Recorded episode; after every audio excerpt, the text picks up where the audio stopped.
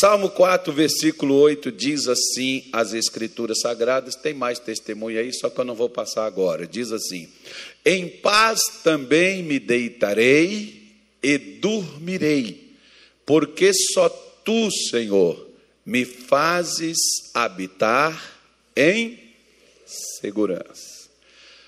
Olha para cá. Deixa a sua Bíblia um pouquinho quietinha aí e vamos conversar aqui hoje um pouco sobre preocupação ou ansiedade. Tanto faz o nome que você queira se livrar das preocupações da vida, das coisas que você precisa fazer. É claro que quem está doente, o que a pessoa mais quer é se livrar da doença. Quem está com problema financeiro, o que a pessoa mais quer é descansar, tranquilizar e ficar boa, né, de prosperidade, pagar as contas, ter dinheiro sobrando. Claro que isso é a solução. Como aquela pessoa que tem um problema na família, né, essa pessoa que ela mais precisa, o que ela mais quer, é que tudo na família esteja tranquilo, esteja em paz. Claro que todos nós queremos que seja assim, mas nem sempre a vida vai ser dessa maneira. Às vezes as coisas vão acontecer, vão nos trazer preocupações, vai aparecer situações onde você vai ficar agitado.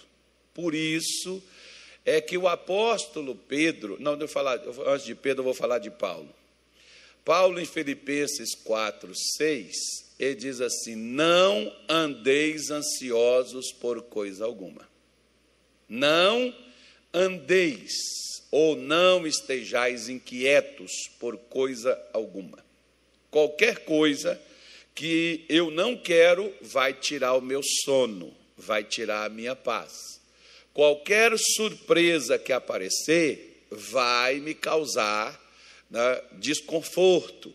Nós queremos estarmos naquela chamada zona de segurança. E quando nós saímos dela, nós perdemos a nossa paz, nós perdemos o nosso sono, nós perdemos a nossa segurança. Por isso, o salmista, no Salmo 91, ele diz: O que descansa no esconderijo do Altíssimo, aquele que habita no esconderijo do Altíssimo, à sombra do Onipotente, essa pessoa vai ficar muito perturbada.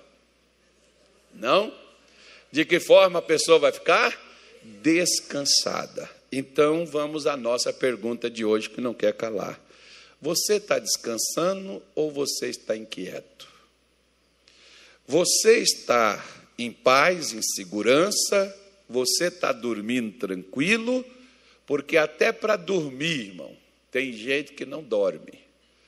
Preocupado com a mãe, preocupado com o salário, preocupado com o coração, preocupado com o rim, preocupado com o pastor Carlos, preocupado com não sei o quê. Enfim, eu tinha um, tinha um pastor na nossa igreja, ele nem está mais no ministério. A gente ia para reunião no Rio de Janeiro com o missionário, o pastor não dormia. Muitas vezes ele ficava no quarto lá comigo, às vezes o pessoal pergunta, pastor, o senhor tem alguma pessoa que o senhor queira né, a gente colocar junto tal? Tem, não, eu quero ficar com. Eu quero, o quarto é duplo, então o Natália fica comigo no meu quarto. Que a gente tem que é mais próximo, mais chegado. Não, irmã, você pode colocar quem você quiser, e quem quiser ficar comigo lá, fica à vontade. Né? Eu não tenho problema nenhum de ficar com quem quer que seja. E esse pastor, ele sempre ficava no quarto, né? a maioria das vezes ele ficava no quarto comigo. Aí ele chegava no outro dia cedo, e aí, irmão, bom dia.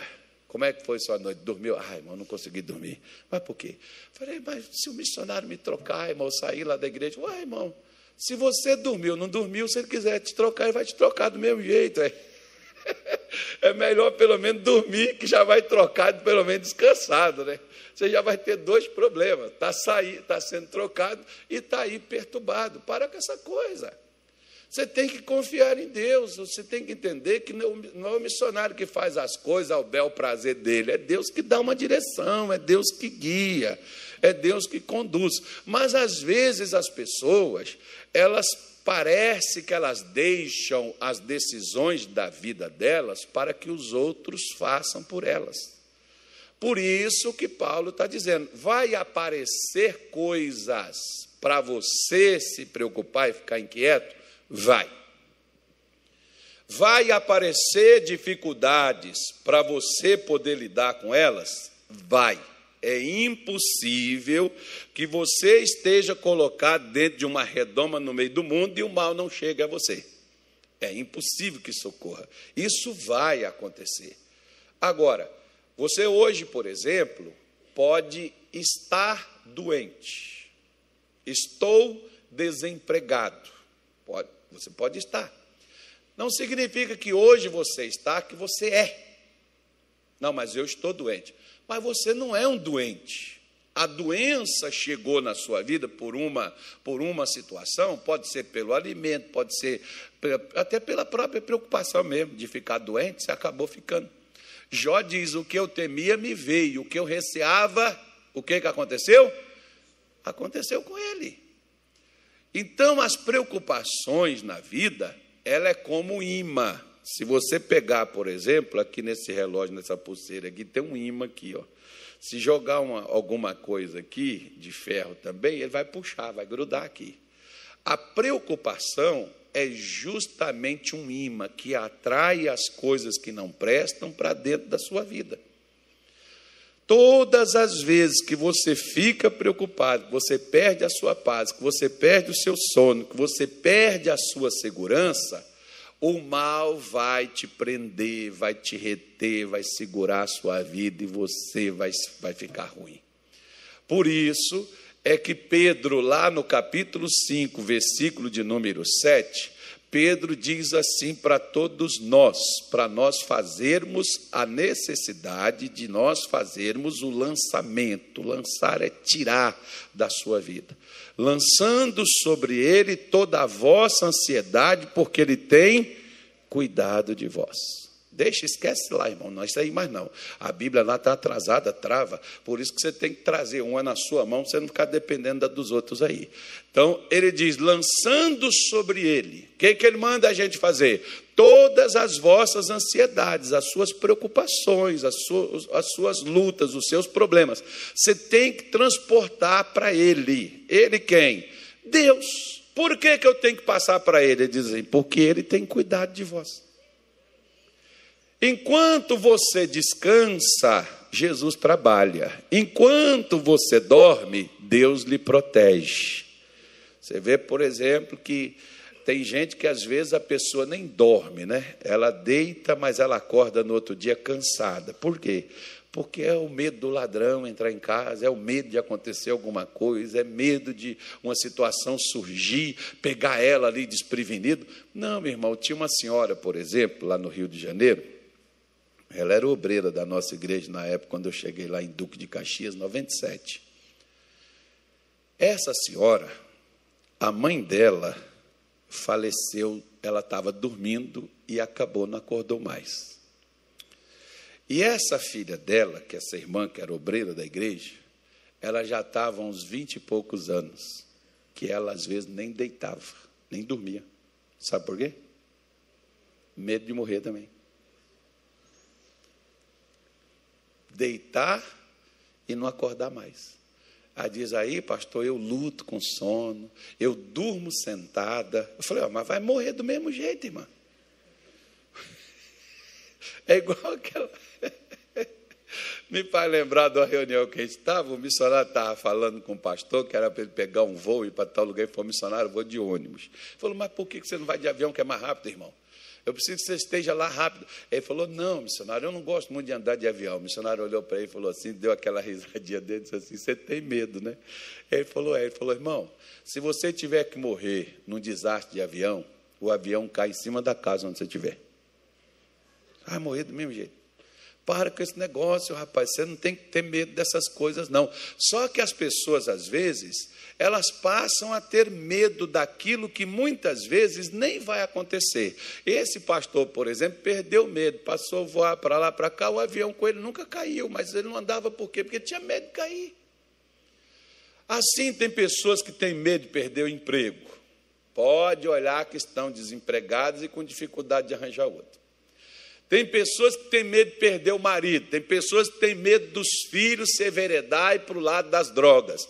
Irmão, você não tem que ter medo. Mas se eles for, busca esse, traz de volta. Uai. Se você ficar aí querendo reter seus filhos, esconder seus filhos, não, nós não temos como fazer algo e deixar eles ali dentro. Né? Nós temos que confiar em Deus, nós temos que passar para Deus. O que, que é que te preocupa, que tira sua paz, que tira seu sono, que tira sua segurança? Pega aquilo que você está passando, que você está enfrentando, e passe para Deus. Pare de ficar preocupado, de ficar ansioso. Isso vai te destruir. Isso vai acabar com você. Eu, eu, por exemplo, em 1992, quando eu comecei a ouvir falar do Evangelho, eu tenho o capítulo 6 de Mateus, que é um dos meus preferidos. Por quê? Porque qual é aquela passagem de preferência que todo mundo tem na Bíblia? É aquela que você sofria e foi aquela que resolveu tua vida. Como por exemplo, quer ver só? Abra aí Mateus, depois nós vamos lá para nós vamos lá para outro lugar lá. Mateus 6 Abra aí. Eita. Mateus, capítulo 6. Ele diz assim, ó. Matitiahu, capítulo 6, versículo 25 em diante. Isso aqui Deus falou comigo num dia em que a dona Mônica chegou comigo de manhã cedo e falou assim: Olha, hoje não tem nada para comer em casa. Acabou tudo. Se tivesse ao menos farinha com açúcar, a gente faz o que lá no Pará o pessoal chama de chibé. Você põe água e aí dá aquela amolecida na farinha e você come aquilo até mata a fome. Eu, eu aconselho não estar tá comendo, principalmente gordinho. Né, os gordinhos deveriam tirar açúcar, que o missionário falou tanto, zoou tanto na minha cabeça que eu não quis escutar o missionário, irmão. Eu devia ter escutado ele há 20 anos atrás. Foi a melhor coisa que eu fiz. Não sinto falta, não passo mal, pelo contrário. Tô, tô, mas nunca tive tão bem como eu estou ficando. Ainda não cheguei, não, mas estou chegando lá. Né? Parei de ficar, ficar, ficar, ficar tufando assim, puf, puf, puf. Está murchando. Né? Tem gente. Outro dia chegou um irmão falou assim comigo, pastor, senhor está doente? Falei, por quê? Porque o senhor está emagrecendo. Falei, quando eu estava gordo, você não falava, estou gordo. Pastor, o senhor está doente? Por quê? Porque eu está engordando. Agora que eu estou ficando bom, irmão, doente eu estava. e assim, a pessoa pensa que você está com câncer, está com AIDS, está com alguma coisa, né, irmão? Agora, quando é gordura, parece que é saudável, que a minha mãe fala assim: come, meu filho, come para você engordar, come para você crescer. Pois é, achava que comer muito era, era sadio, né? era saúde, não é? Não. É, é, o problema que vai matar o sujeito mesmo. Porque o médico virou para mim e falou assim: Pastor, tem gente que suicida com revólver, com a faca. Agora tem pessoas que suicida com um garfo. Nossa. Fala logo que eu estou com depressão, vai. é, é duro. Ele tem que escutar, né, irmão? Agora, contra fatos, tem argumento? Meu pai falava uma coisa comigo, nesse ponto eu não vigiei. Meu pai disse assim: nunca dê o seu direito para outro. O dia que você der o direito para outro, você perdeu o seu. Então, o que, que eu posso falar com o médico? Eu só posso falar com ele assim: eu vou voltar aqui e vou mostrar para o senhor que tudo é possível. Vai mudar essa história. Como teve a mulher que ela ficou toda sem graça. Eu levei na brincadeira, que ela falou assim: o senhor está igual o Bob Esponja, a mesma medida, de cima e embaixo. Falei, a diferença é que o Bob Esponja é quadrado, eu estou redondo. Só não reanima, né, irmão? Ela falou, perdão, perdão. Eu falei, não, não tem problema, eu gosto de brincar. Só espero que o dia que eu brincar com ela, ela não queima o filme, né? Então, que tem gente que brinca contigo, aí quando você vai brincar com a pessoa, e a pessoa apela. Mas vida que segue, né, irmão? Nada melhor do que um dia após o outro. Então, quando eu voltar lá com ela, que ela medir, já não está igual Bob Esponja mais, já deu uma diminuída, né? Já não vai estar tá tudo igualzinho. Então diz assim, versículo 25: Por isso vos digo, não andeis cuidadosos quanto à vossa vida, pelo que haver de quê? De comer, ou pelo que haver de beber, nem quanto ao vosso corpo, pelo que haver de vestir. Não é a vida mais do que o mantimento e o corpo mais do que a vestimenta? Olha o que, que, o que, que Jesus está dizendo aqui. Qual que é melhor? Não é melhor a vida do que a comida? Ah, mas ninguém vive sem comer. Pois é, mas deixa eu te falar uma coisa: não é mais fácil achar, achar a comida do que ressuscitar um morto? Eu acho que é mais fácil. Deus sempre deixa para o ser humano a parte mais fácil, e com ele fica a parte mais difícil. Né? Se você morrer, você não vai precisar de comida mais, está morto. Ninguém põe comida para quem já morreu. Né? Quem já morreu não precisa comer mais. Quem morreu precisa ser ressuscitado, como ele está dizendo.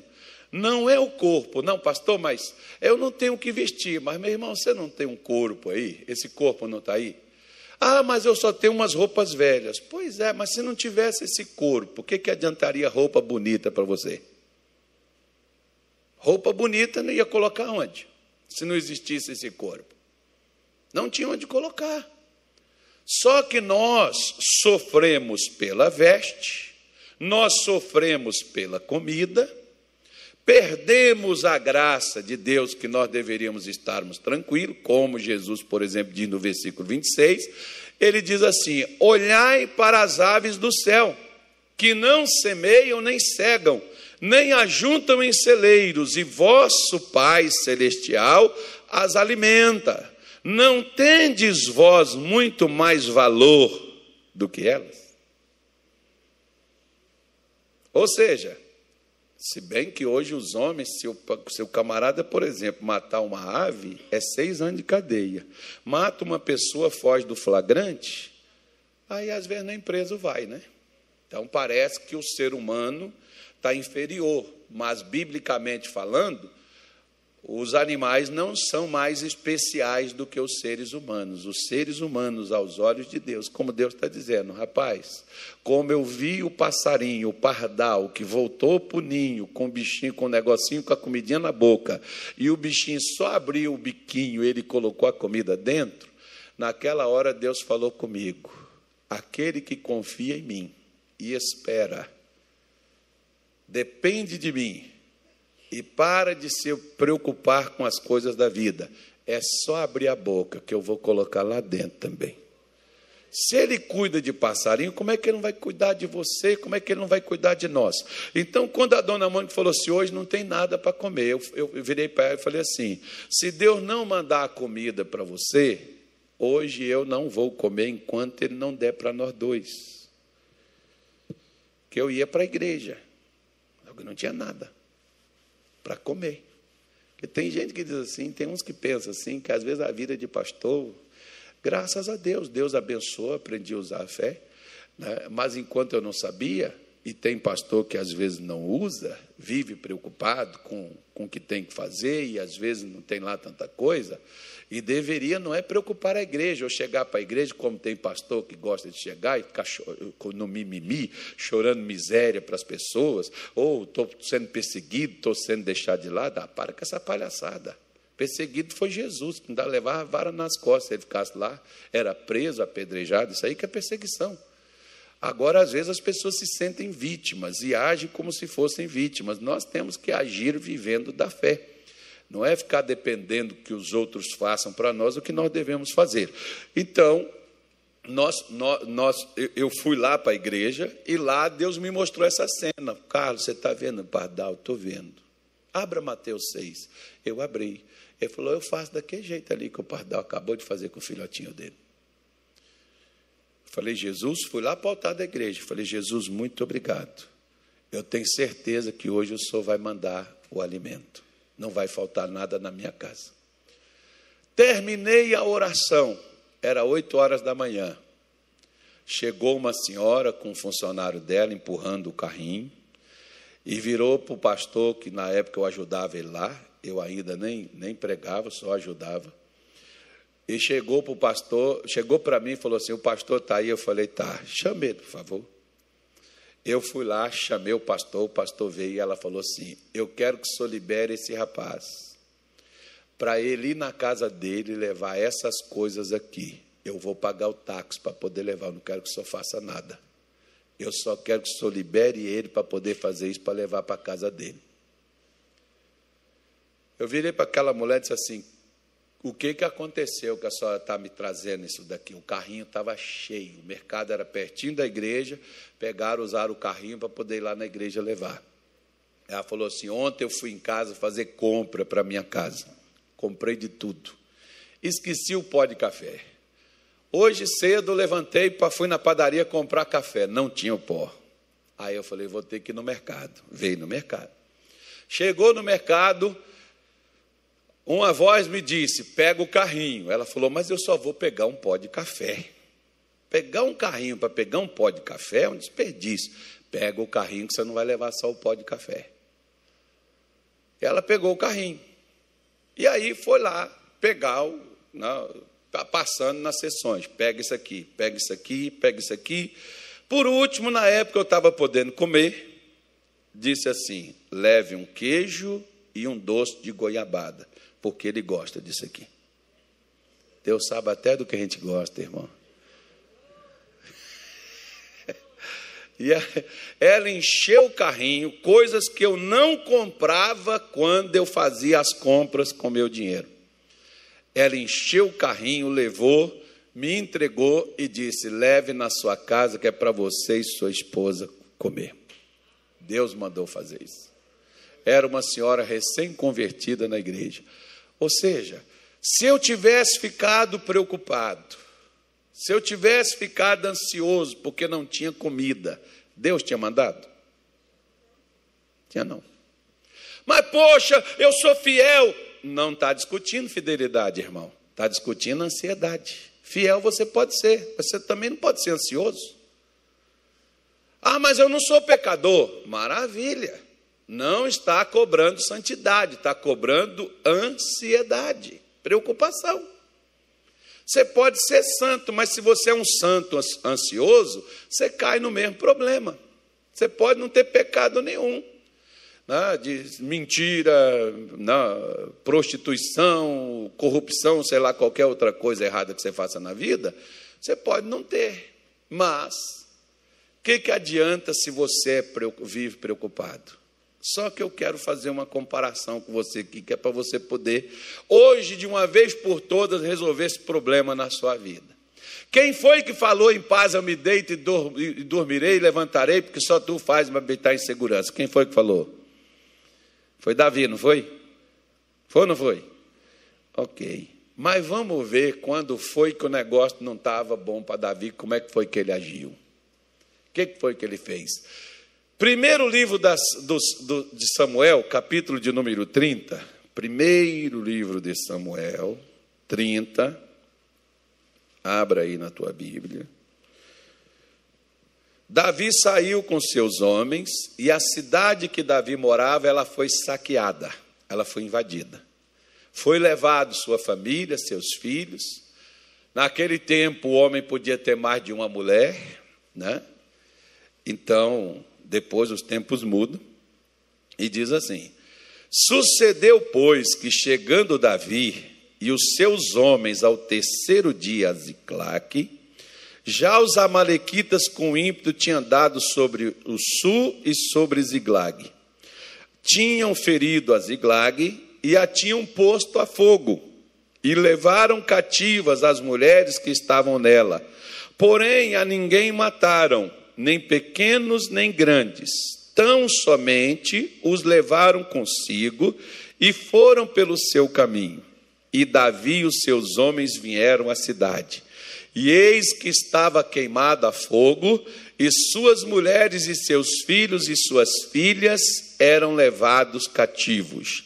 Então Davi e o povo que se achava com ele alçaram a sua voz e choraram até que neles não houve mais força para chorar. Também as duas mulheres de Davi foram levadas cativas, Ainoã, a Geizerita, Abigail, a mulher de Nabal, Carmelita. E Davi muito se angustiou, porque o povo falava em apedrejá-lo. Porque o ânimo de todo o povo estava em amargura, cada um por causa dos seus filhos e das suas filhas. Todavia, Davi se esforçou no Senhor seu Deus. Então vamos parar aqui. Ele não ficou angustiado? Ele não chorou? Ele não sofreu? Sofreu. Mas ele ficou lá chorando? Ele ficou lá angustiado? O que, que ele fez? Chorou, sofreu, se recompôs, se levantou e foi para a briga novamente para conseguir de volta o que ele perdeu.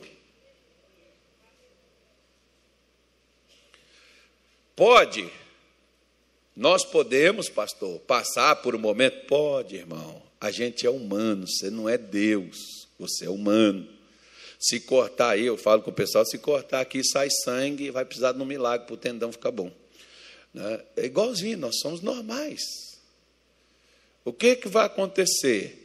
Se você tiver uma perda, se você tiver um problema, aqui, por exemplo, o povo chorou por causa das esposas e dos filhos que foram levados. Se a cidade foi queimada, e eles, certamente, todas as economias deles estavam naquelas casas que pegaram fogo. Eles nem se importaram por causa da casa, por causa da economia. Se importou por causa da família, porque casa e economia, dinheiro, você, você vai atrás de outro e você consegue. E às vezes, filho, às vezes não, filho, marido, uma esposa querida, um marido querido que você ama, você perdeu, perdeu. Aí é complicado. Se você não recuperar, você pode viver o resto da sua vida na solidão, porque talvez ninguém nunca preencha aquele espaço que ficou vazio. Por isso que os homens sofreram tanto. E por isso que as pessoas antes elas valorizavam tanto a família, como hoje o que o mundo quer acabar é com a família, porque sabe que uma família forte, uma família unida, é uma família que cresce, prospera e vence junto. O problema de muitos crentes hoje, por exemplo, é que eles não lutam pela sua família, para ser uma família unida. Unida não é só na, na, questão da fé, não. Unida também nos negócios, unida naquilo que faz. Não, pastor, lá em casa cada um para o seu canto e cada um vai viver sua vida. É verdade, cada um vai viver sua vida. E tem gente que faz sociedade com estranho e é passado para trás e fica sustentando os outros. Poderia fazer com familiar, mas não faz. Por isso que quando eles voltaram, todas as economias, ouro, prata, tudo que eles tinham foi saqueado foi levado pelos Amalequitas. Além deles levar as economias, colocarem fogo nas casas, deixar eles até sem um teto para poder viver, eles levaram suas mulheres e seus filhos. Não matou ninguém, mas levaram. E o que que o pessoal quando chega e depara com aquela cena? Ora, Davi não diz: "Em paz me deite e dormirei, porque só tu me fazes habitar em segurança"? Ele não disse: como é que agora ele está angustiado e chorando? Porque o ser humano é dessa forma, irmão. Quando você sofre um revés, você vai viver o momento, você vai deixar que aquelas emoções, daquelas coisas que lhe causaram, aquela dor, aquele sofrimento, aquilo ali vai sair da sua vida. Só que você não pode é ficar ali sentado, chorando, lamentando. Você só não pode é ficar ali o tempo todo reclamando da situação e você não se levantar para recuperar aquilo que antes você tinha, para você alcançar aquilo que você perdeu de volta, para você voltar a ter paz, para você voltar a ter segurança, para você voltar a estar tranquilo. Tem gente que não, não, mas eu acho que eu nunca mais vou ser feliz. Para com essa conversa boba. Jesus não morreu, ele morreu, mas está vivo, ressuscitou, está à direita de Deus Pai Todo-Poderoso para todo sempre. Como que conversa é essa que nós não. Ah, pastor, acho que eu nunca mais vou ter. Claro que você vai. Você só tem uma escolha. Esses tempos atrás, por exemplo, teve um, um, um filho de um pastor nosso, o pastor passou por um. Eu, eu, eu falei que ele, ele não passou por uma. Tem gente, o Sadraco começar com Abednego, ele passou na fogueira, né? Eu, eu, eu, falei que o pastor passou na fogueira e com as duas espadas de Satanás apertadas assim, com 20 centímetros, que não tinha por onde ele passar. Não sei como é que ele passou, que ele é gordinho assim que nem eu, mas ele passou. E aí eu estava falando com o filho dele. A situação era deplorável, era um milagre, só um milagre. Tanto que até os médicos falaram: se vocês são crentes, não são? Então vocês oram aí que nós vamos fazer a nossa parte, mas não dá garantia nem que saia de lá. Ou seja, ontem, por exemplo, eu estava lá na nossa igreja de Tijucal e o pastor me passou uma mensagem. Porque eu tinha dito para ele: no dia 20 eu vou a Sinop, ele mora por lá. No dia 20 eu vou a Sinop, eu vou tomar um café sem açúcar na sua casa contigo.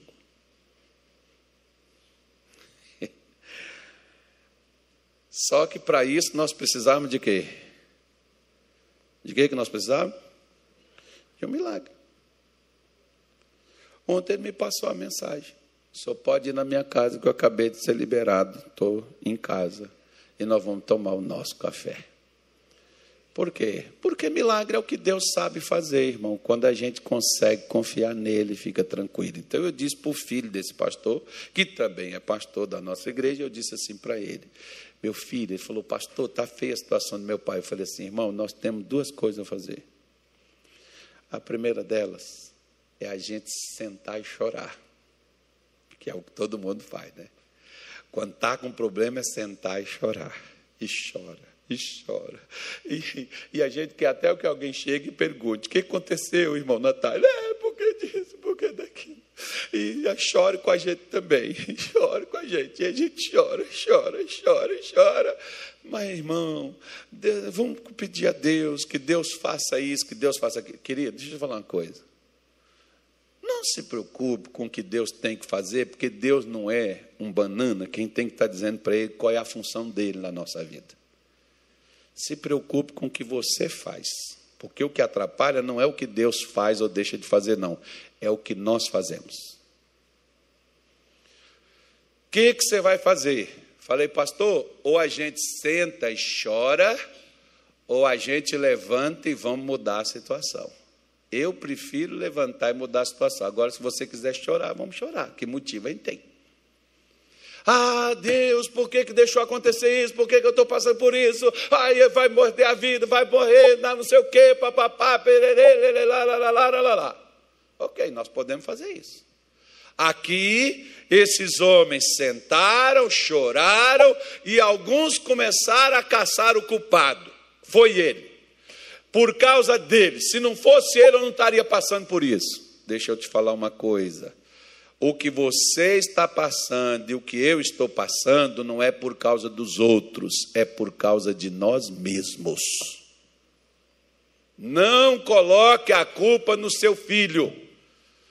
Pastor, mas meu marido me deixou, meu marido me abandonou, eu estou sozinha, e ele esqueceu de mim, ele me deixou com três filhos para criar, e você não criou? Criei, pois é, porque você é capaz, e Deus capacitou você, e sem um marido ingrato que abandonou você, mas Jesus esteve do teu lado junto contigo, isso não conta, não?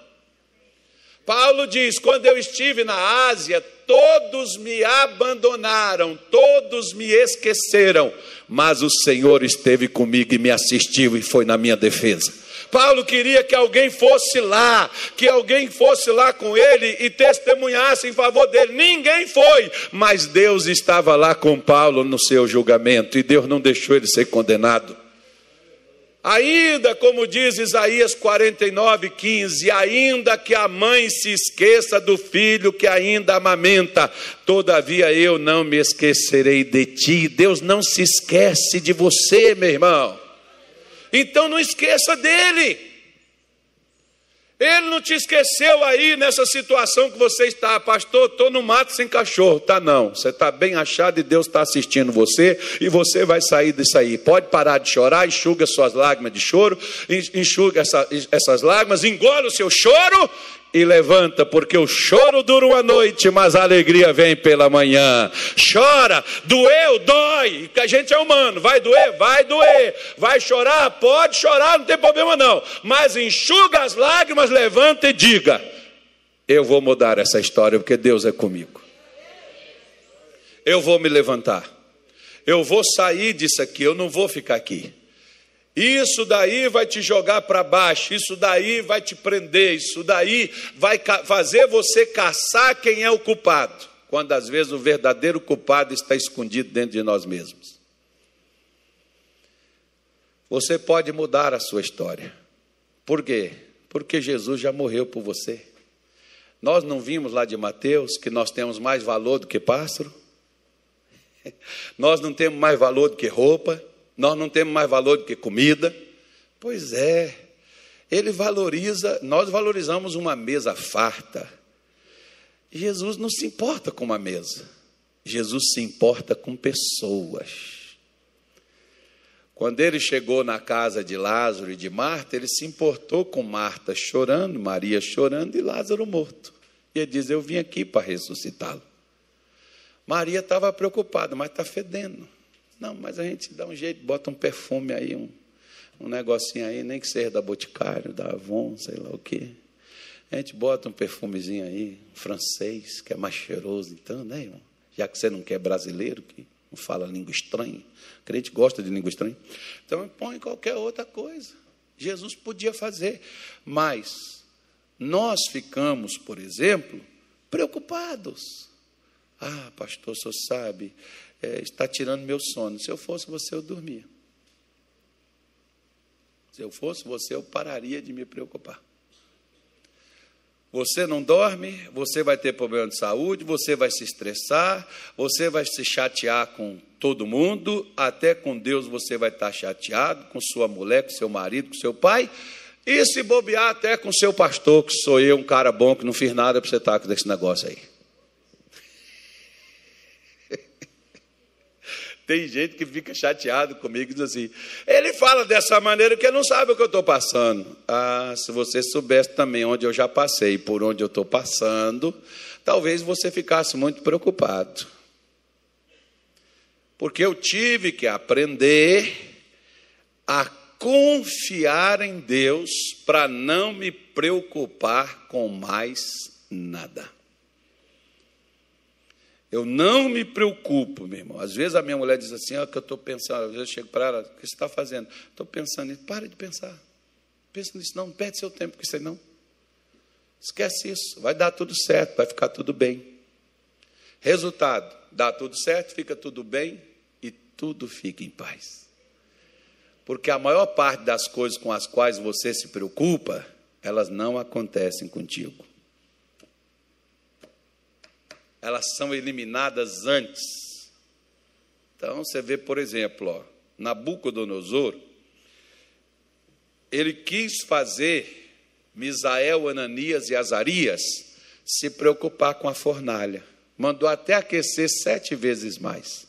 E ainda diz: Quem é o Deus que vos tirará das minhas mãos? Ele falou: Bom, nós não precisamos responder o senhor quanto a isso. O senhor vai ver ele tirar.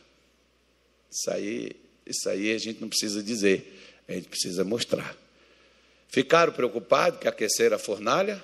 Não. Por que, que não ficaram preocupados? Porque não fizeram o que Nabucodonosor queria, que era dobrar diante das suas imagens.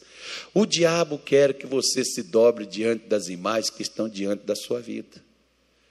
Não dobra, meu irmão, não se preocupe.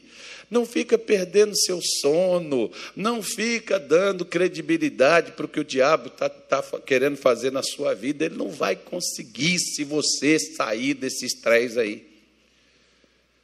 Se acalme, o que há de vir virá, não tardará, diz o Senhor. Por que, que você. Ah, mas se não vier hoje, olha, o profeta Abacuque, ele diz assim: a visão não é para agora, é para um tempo determinado. Se tardar, espera, porque certamente virá, não tardará, diz o Senhor. O problema é que Deus nunca chegou atrasado, mas nós estamos com muita pressa.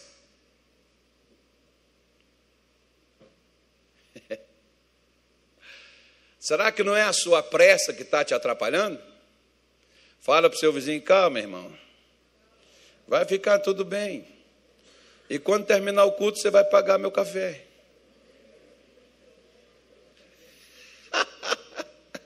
Ajudar a Vanete a vender. A Vanete está precisando vender uns pão de queijo ali.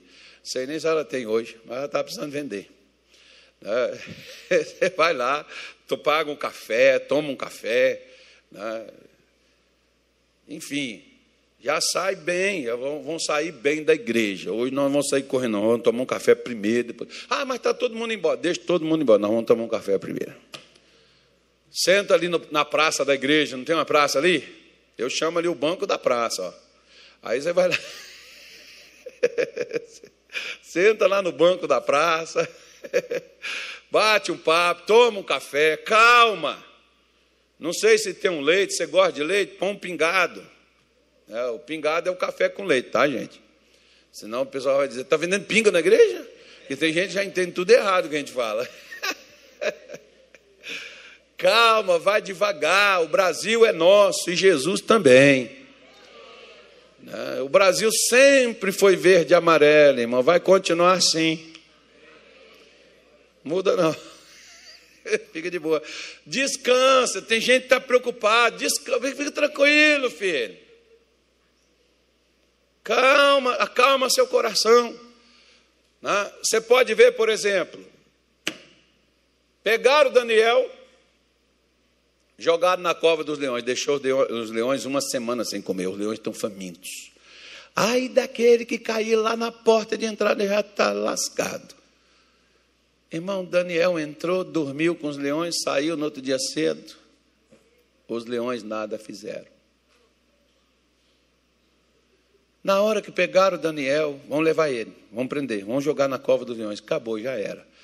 Ah, meu filho, se Daniel tivesse se preocupado, ele teria sido estraçalhado e comido, que não cairia nem lá no chão. Os bichos comeriam ele. Veja só, só para a gente terminar. Ó. Eu li com você 1 de Pedro 5, 7, não foi? Vamos ler os 5 os 5, 7, 8 e 9, para você poder ver que é sequência, uma coisa está interligada com a outra. Lançando sobre ele toda a vossa ansiedade, porque ele tem cuidado de vós. Então, o que, que te preocupa? Passa para Deus. Joga para Deus, porque Deus sabe carregar essa coisa e lidar com ela. Aí ele diz: sede sóbrios, esteja atento, fique ligado, vigiai, porque o diabo, o que, que ele é nosso? Nosso adversário anda em derredor, bramando como leão, buscando a quem possa tragar. O que que Satanás está usando para tragar as pessoas? Hã? Ansiedade, preocupação. Não, mas é doença. O meu problema é a doença. Seu problema não é doença, o seu problema é ansiedade. Não, pastor, o meu problema é financeiro. O seu problema não é financeiro, o seu problema é ansiedade, porque você está doido para pegar o dinheiro na mão que ele não vem. Dinheiro não gosta de gente preocupada, irmão.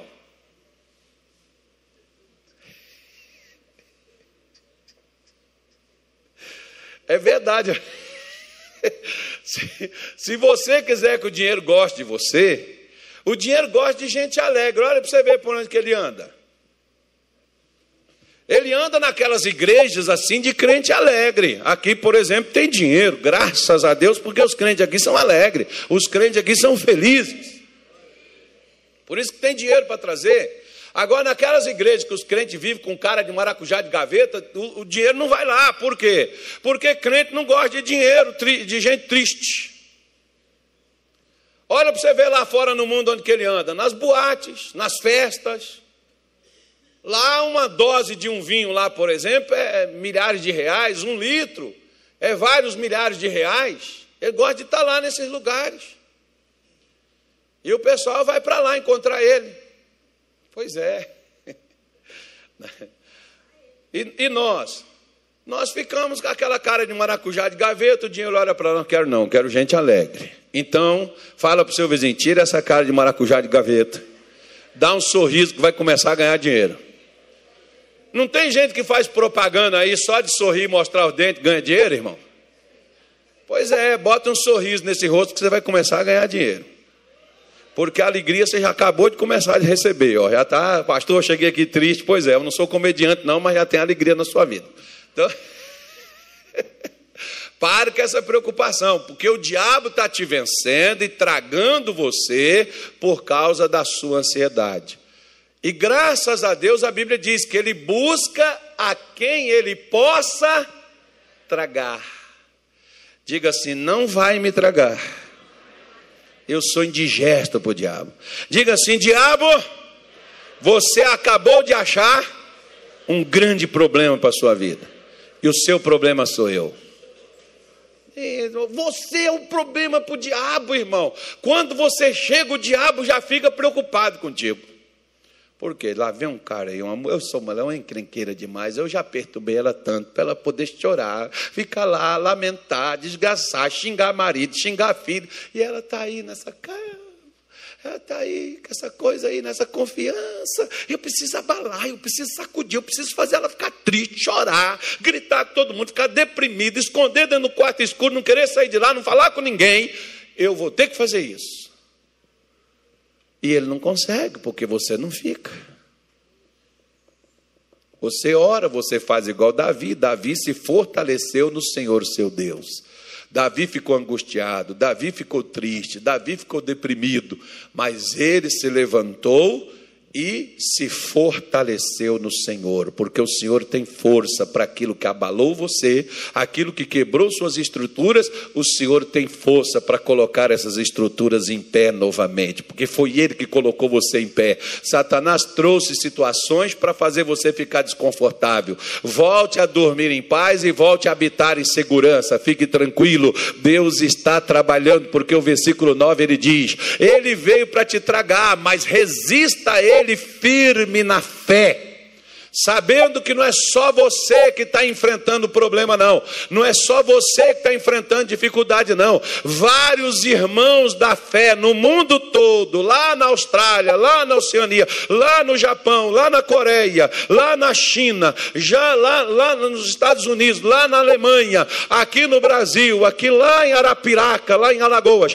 para tudo quanto é lugar, lá no Amazonas, lá no Pará, lá no Espírito Santo, lá no Rio de Janeiro, tem crente enfrentando dificuldade, mas está de cabeça erguida, sabendo, eu posso todas as coisas naquele que me fortalece, eu vou passar por isso, eu vou superar isso, eu vou vencer. E aqui em Cuiabá também tem crente que está fazendo isso, já começou agora.